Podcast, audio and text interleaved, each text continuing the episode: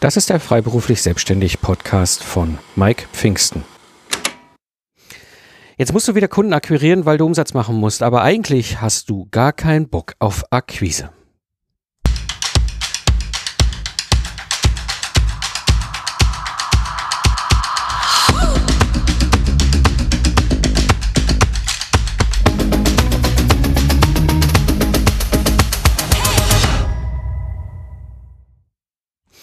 Hallo Freiberufler, am Mikrofon ist wieder Mike Pfingsten, dein Mentor und Gründer der Productize Service Mastermind. Ich zeige dir, wie du aus dem freiberuflichen Zeit gegen Geld Hamsterrad aussteigst, ohne dabei auf dein bisheriges Einkommen zu verzichten, damit du wieder mehr Zeit hast für die wichtigen Dinge im Leben.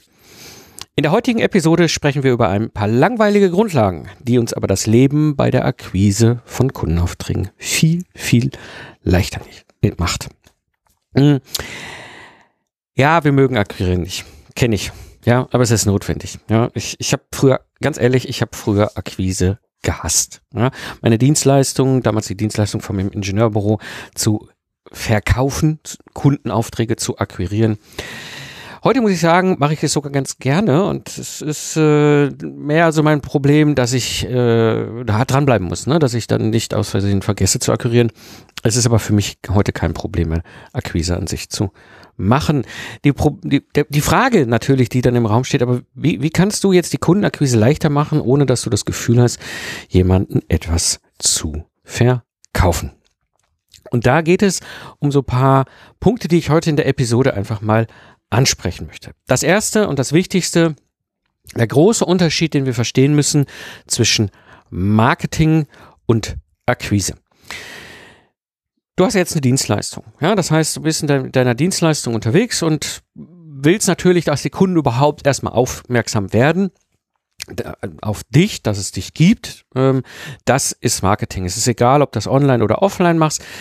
Im Ende ist erstmal das große Ziel im Marketing, Vertrauen zu schaffen. Ja, du bist die richtige Meisterin oder Meister deines Fachs für genau diese eine äh, Dienstleistung, für die, dieses eine Thema, wo du dieses Problem beim Kunden löst. Hm. Das ist ganz wichtig, dass wir das machen, weil ohne das funktioniert das ganze Spiel überhaupt nicht. Ja, es war schon früher so, es ist heute so, da hat online wenig geändert. Die Methoden sind was anderes, das Prinzip ist immer noch das gleiche. Was aber oftmals, und den Fehler habe ich früher auch gemacht, gerade als ich ins Online-Marketing eingestiegen bin, 2012 mit meinem ersten Podcast. Ich dachte, dieses Trommeln und so, das ist genau das Richtige. Dann kommen meine, meine Kunden in Herrscharen und klingeln bei mir und wollen Dinge haben. Ähm, dann habe ich das gemacht und habe ich das gemacht und ich hatte auch das Gefühl, es kommt gut an und die Feedbacks waren immer ganz gut zu den Themen, die ich da veröffentlicht habe, den Content, den ich rausgegeben habe und alles super, alles toll. Und irgendwann kam dann der Punkt, wo ich dachte so, aber eigentlich müssten die doch jetzt in Strömen in meine Tür reinlaufen. Taten sie aber nicht. Also es plätscherte so vor sich hin. Es war ausreichend gut genug, um damit halt ein Geschäft zu betreiben, aber so ganz ehrlich, Planbarkeit, Regelmäßigkeit, ja, also schwierig. Ja. Und dann habe ich quasi auf die harte Tour von meinen Mentoren in den USA gelernt, dass ich einen ganz, ganz wesentlichen Teil verpeilt hatte.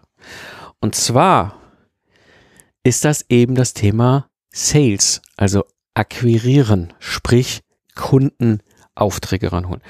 Und was mache ich dann? Da muss ich was tun, da muss ich eine Handlung tun. Ja, diese Handlung kann zum Beispiel sein, ich mache ein Sales-Webinar und dann werden wieder, die meisten habe ich früher auch, schreien so, oh Gottes Willen, ein Sales-Webinar. Ja? Wir haben dann immer noch gleich gerade beim Webinar immer dieses Bild, ja, das, da kommen dann wieder diese werde schnell reich Schlangenölverkäufer und erzählen uns, ja, wenn du jetzt sofort und von, ne, kriegst du noch drauf und drunter und hast nicht gesehen und quer durch, nein. Das ist nicht die Art von Webinaren, die wir für die Akquise machen, wenn es darum geht, ein Sales-Webinar zu machen wir machen das ganz anders. Aber was vielleicht, wo ich eigentlich hin will, zu dem Thema Sales Webinar werde ich mit Sicherheit hier auch noch eine eigenständige Episode machen. Aber wo ich euch hingehen will bei dem ersten Punkt, langweiligen, aber wichtigen Punkt ist, wir können da draußen so viel trommeln, wie wir wollen. Wir müssen irgendwie eine Aktivität machen, wo wir dem Kunden A zeigen, hey, hier ist unser Angebot und B, da ist die Türklinge. Ja, weil das ist das, was ich früher im Ingenieurbüro echt nie verstanden habe Äh, warum klingeln die nicht? Ja, wenn ich Ihnen die Klingel nicht zeige, wird es halt nicht funktionieren. Also Punkt Nummer eins, der große Unterschied zwischen Marketing und Vertrieb oder Akquise. Punkt Nummer zwei. Ähm, es macht total Sinn, regelmäßig Content-Webinare und, oder Vorträge zu halten. Was meine ich damit? Ich habe etwas relativ früh gelernt, als ich mich selbstständig gemacht habe, 2005. Vorträge sind ein wunderbares Vehikel, um für die Zielgruppe sichtbar zu werden. Auf der einen Seite. Auf der anderen Seite, aber vor allem, und das ist, glaube ich, ein ganz wesentlicher zusätzlicher Aspekt, auf der anderen Seite vor allem aber auch die Tür aufzumachen, um ins Gespräch zu kommen. Wie lief das früher bei mir klassischerweise? Ich hatte Meinen allerersten Vortrag hatte ich im Sommer 2005. Es war etwas skurril. Ich hatte dort äh, auf einem großen Fachkongress äh, einen, einen, Vortrag eingereicht. Hatte das mit meinem, damals war ich noch angestellt, als ich den eingereicht habe. Das war äh, Ende 2004. Ich wusste schon, im Sommer 2005 werde ich kündigen. Aber die, äh, die, die, ähm, Idee, dass ich einen Vortrag in München ne, beim, beim, äh, beim Fachkonferenz halte, da aus der, aus der Branche, die kam dann damals im Spätherbst 2004 und mein damaliger Chef sagt, hey, was, was hältst du davon? Mach dort einmal einen Vortrag. Und dann habe ich gesagt, ja, alles klar, hab da was eingereicht. Hab keine Ahnung gehabt, wie das funktioniert. Ich hatte keine Ahnung, wie man Vorträge hält. Ich hatte von dem allen keine Ahnung. Ich habe da einfach was zusammengeschrieben, habe das da eingereicht, habe gedacht, gut, mal gucken, wohin das führt.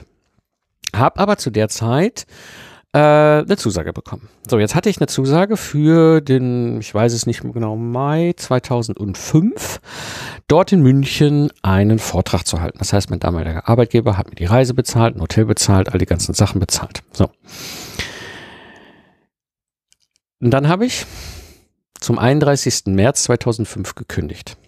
Das heißt, ein Vortrag lag genau in den letzten drei Monaten, wo ich schon als gekündigter Mitarbeiter noch angestellt bei meinem damaligen Arbeitgeber war. Das fand mein Abteilungsleiter so ein bisschen beta cool.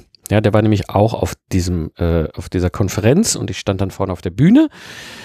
Aber eben zwar offiziell noch als Mitarbeiter der Firma Heller, aber er wusste ja schon, dass ich in vier Wochen gehe. Mm.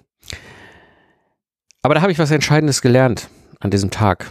Und zwar, nach dem Vortrag, der war gruselig schlecht, also komplett von A bis Z war der einfach aus meiner heutigen Sicht, ich habe so ziemlich alles falsch gemacht, aber es war etwas Entscheidendes, was passierte. Es kamen Leute auf mich zu und haben mit mir das Thema vertiefen wollen. Und dann habe ich angefangen, weiter Vorträge zu halten, auf kleinen Netzwerkveranstaltungen, auf größeren Konferenzen. Ich habe immer wieder überall Vorträge gehalten zu verschiedensten Themen damals in meinem ganzen Kontext. Und da ist mir dann mit der Zeit ein Muster aufgefallen. Und das ist, deswegen finde ich das so wahnsinnig wichtig, dass wir das tun. Ich kannte dir sagen, Vortrag gleich Auftrag. Ich weiß nur nicht wann. Ich hatte die Situation, dass ich Vorträge gehalten habe, dann bin ich von der Bühne runtergegangen, da stand ich schon neben mir und sagten, Herr Pfingsten, wann, wo, wie, wann können wir Sie buchen? Ja, äh, können Sie mir ein Angebot machen? Also ich habe direkt quasi den Vortrag war natürlich Content, ja, und dass das auf der Bühne ist oder ob das online mit dem Webinar ist, ist völlig egal. Es ist im Grunde genau dieses Thema. Ich bin sichtbar und dann gehe ich von der Bühne runter und dann hast du direkt die ersten Anfragen. Ne? Ich habe aber auch Kunden gehabt, die haben zwei Jahre später sich gemeldet, haben gesagt, oh, Herr Pfingsten, wir haben Sie damals auf der Bühne zu dem Thema XY gesehen, jetzt haben wir das Problem, jetzt brauchen wir Lastenheft oder so. Und ähm, das war ein wesentlicher, wesentlicher Teil, wo ich im Grunde ähm, für mich merkte, hey, Vorträge sind gar nicht so verkehrt. Ja, das ist, ist ein Vehikel, was auf jeden Fall sehr stark hilft bei der Akquise und so habe ich angefangen, mich da weiterzubilden. Ja, habe angefangen, so meine Vorträge äh, zu entwickeln und bin am Ende zu dem Punkt gekommen, ja, es ist ein sehr einfaches, aber sehr wirkungsvolles Vehikel, um die Akquise möglich zu machen oder auch vor allem, um das Gespräch mit dem Kunden einfacher zu machen. Und das bringt mich jetzt zum dritten, aus meiner Sicht langweiligen, aber wichtigen Punkt, den du bei der Akquise beachten musst. Wir reden draußen einmal über KPIs und alle möglichen ne, äh, Sachen, die man tracken kann und nicht tracken kann und was man machen kann und nicht machen kann. Und viele von uns machen nichts und manche machen doch was, aber hin und her. Es gibt aber ein, aus meiner Sicht ganz wichtigen Indikator, den du immer auf dem Radar haben solltest. Es gibt noch andere, gar keine Frage. Ich habe den Jörg Ross hier im Interview, der wird demnächst jetzt kommen zum Thema Finanzen und so weiter. Ja, es gibt ganz wichtige Indikatoren. Es gibt aber einen ganz frühen Indikator, Indikator, äh, den ich für unglaublich wichtig halte. Und das ist gerade in der Akquise die Frage regelmäßige Anfragen und vor allem wie viele. Ja, wenn du das Gefühl hast, da verändert sich was da vorne. Ja, das heißt, du hast irgendwann bist gewohnt durch deine Aktivitäten, du trommelst, dann machst du vielleicht auch eine Sales-Aktivität im Sinne von einem Vortrag, einem Webinar oder, oder was auch immer du tust, um auch deine Zielgruppe, den Leistung, dein Angebot und, und, und die Türklinge zu zeigen. Du bist es gewohnt, eine gewisse kontinuierliche Menge an Anfragen zu bekommen. Und da verändert sich was nach unten dann ist das schon mal ein ganz deutlicher Indikator, dass da irgendwas passiert, ja, dass da im Markt was passiert. Das Problem ist nur, wenn du jetzt nicht regelmäßig Akquise machst, wenn du jetzt nicht regelmäßig rausgehst, ja, und zum Beispiel ein Sales-Webinar machst, dann wirst du diesen Indikator nicht bekommen, ja. Klar, ich weiß, einige von uns haben so viele Anfragen über ihre Webpräsenz, dass sie auch so ganz gut klarkommen, aber das ist nicht selbstverständlich. Das haben die wenigsten von uns. Das heißt, egal was für eine Aktivität du machst, egal was für eine Aktivität in deinem konkreten Fall funktioniert, es gibt gibt verschiedene in diesem Werkzeugkoffer. Völlig egal. Am Ende zählt aus meiner Sicht als ein ganz wichtiger Indikator die Anzahl der Anfragen pro Monat und wie sie sich halt entwickeln. Ja. Ähm, das Problem ist nur, die wenigsten achten darauf. Ja, wir freuen uns immer, oh, da ist ein Kunde aus dem Busch gesprungen, der will mit uns Geschäft machen. Ja, super. Ja. Das ist aber eher ein Gefühl, als dass das ein klarer Indikator ist. Ja, es macht auch spannend, ist auch spannend, dann mal zurückwirkend zu sehen, welche Indikatoren zeigen dir unter Umständen an, dass du auf dem aufsteigenden Ast bist. Dass das, was du, Dinge, die du tust, Sachen, die du tust, dazu führen, dass du am Ende äh, da vorne was richtig machst, ja, dass du in diesen Kanal ja, der Anfragen ausreichend Leute reinschiebst, mit was von Methode auch immer, sodass du eben in das, in das äh, Akquisegespräch, in das Erstgespräch reingehen kannst. Also aus meiner Sicht ein ganz langweiliges, aber ganz wichtiger Punkt. Du solltest dir einen Indikator entwickeln, der in irgendeiner Form dir kontinuierlich sichtbar macht, wie entwickeln sich deine Anfragen vorne bei. Das bringt mich zum vierten langweiligen, aber wichtigen Punkt, den du bei der Akquise beachten musst. Und das ist der Sales-Prozess. Mm.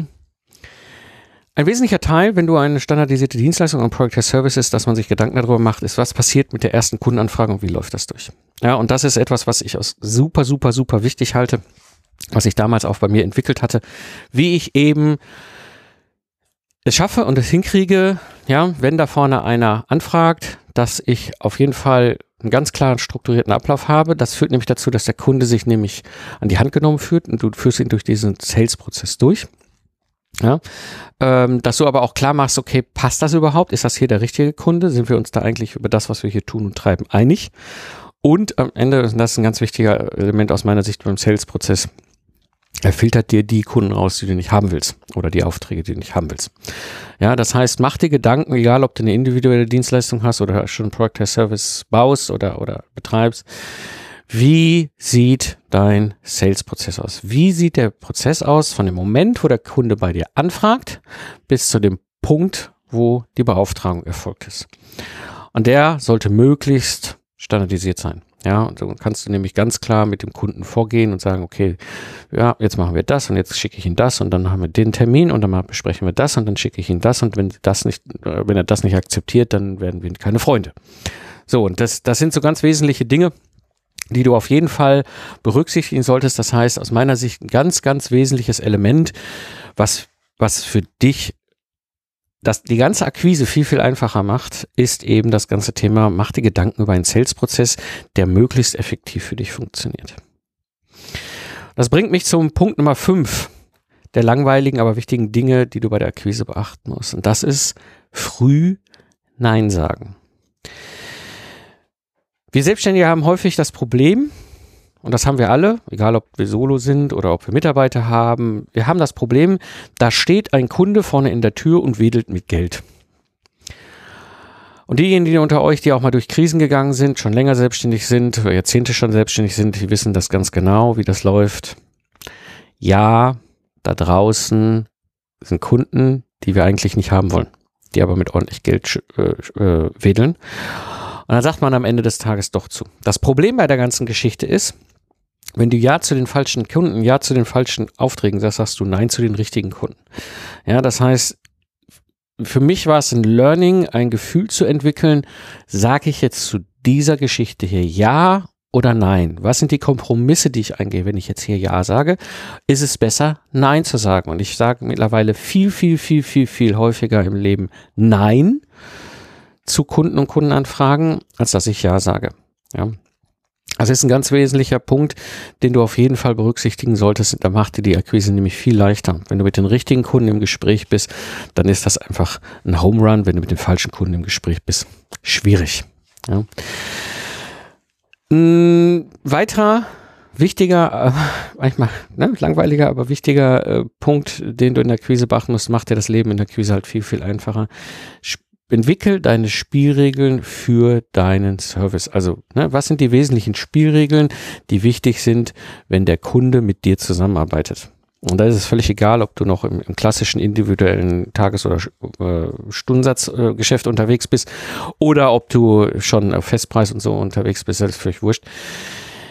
Besprich vorher die Spielregeln. Hab Spielregeln und besprich die vorher. Ja, meine Erfahrung war, ich habe das früher nämlich nicht getraut. Das bedeutet, wir hatten A, unterschiedliche Verständnisse voneinander, B, und das ist ein ganz wesentlicher zweiter Faktor, ist, ähm, wenn du Spielregeln hast, positionierst du dich anders. Ja, ich habe das erste Mal 2015 im Kundenanfrage gesagt, okay, wenn Sie ein Lastenheft haben wollen in zwei Wochen, gar kein Thema. Ja, guck hier, das sind die Spielregeln. So, und da ähm, war für mich ähm, ein wesentliches Aha, ein wesentlicher Aha-Erkenntnis eben, hey, diese Spielregeln helfen dem Kunden auch bei sich zu entscheiden. Ja, das heißt, entwickel für dich Spielregeln, die wichtig sind, wenn du deine Dienstleistung für den Kunden erbringst und gleichzeitig kommuniziere sie auch in der Akquise. Das macht dir das Leben viel, viel einfacher.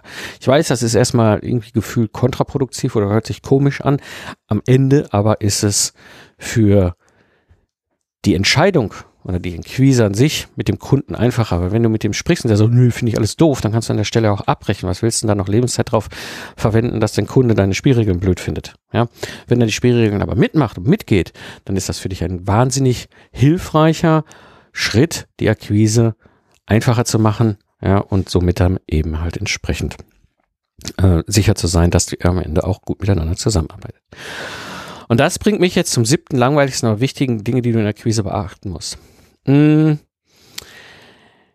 Du hast deinen Sales-Prozess, also du machst im Grunde Trommels, ja, dann machst du äh, Sales-Aktivitäten, die führen dazu, also zeigst ne, das Angebot und die Tür klingelt, dann klingeln sie, dann sind sie in deinem Sales-Prozess drin, haben wir ja alle eben drüber gesprochen. Und jetzt passiert etwas. Das ist nicht unüblich, das passiert denen unter euch, die jetzt individuelle Dienstleistungen haben. Häufiger, das passiert aber auch uns, die ein Product Service Business haben, auch. Jetzt kommt ein Kunde und sagt, das ist total toll, dass Sie mir in vier Wochen das Ergebnis liefern.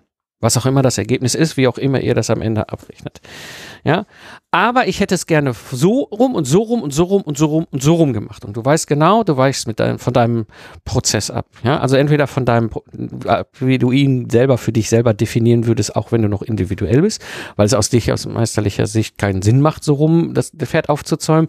Oder wenn du ein Product as Service selber hast, hast du das ja definiert, was meisterliches Handwerk ist, wie die Phasen, wie die Prozesse hintereinander äh, aufgereiht sind ja, dann macht, äh, weißt du genau, nur so funktioniert es wirklich optimal. Und dann passiert dieses kleine, aber ganz wesentliche, entscheidende in deinem, in deinem Gespräch, dass der Kunde sagt, ich hätte es aber ein bisschen anders gerne. Und dann gehen wir da drauf ein. Und dann machen wir die Tür auf.